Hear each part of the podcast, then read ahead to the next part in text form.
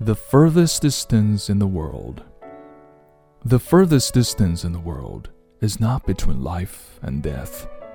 But when I stand in front of you, yet you don't know that I love you. The furthest distance in the world is not when I stand in front of you, yet you can't see my love, but when undoubtedly knowing the love from both, yet cannot be together.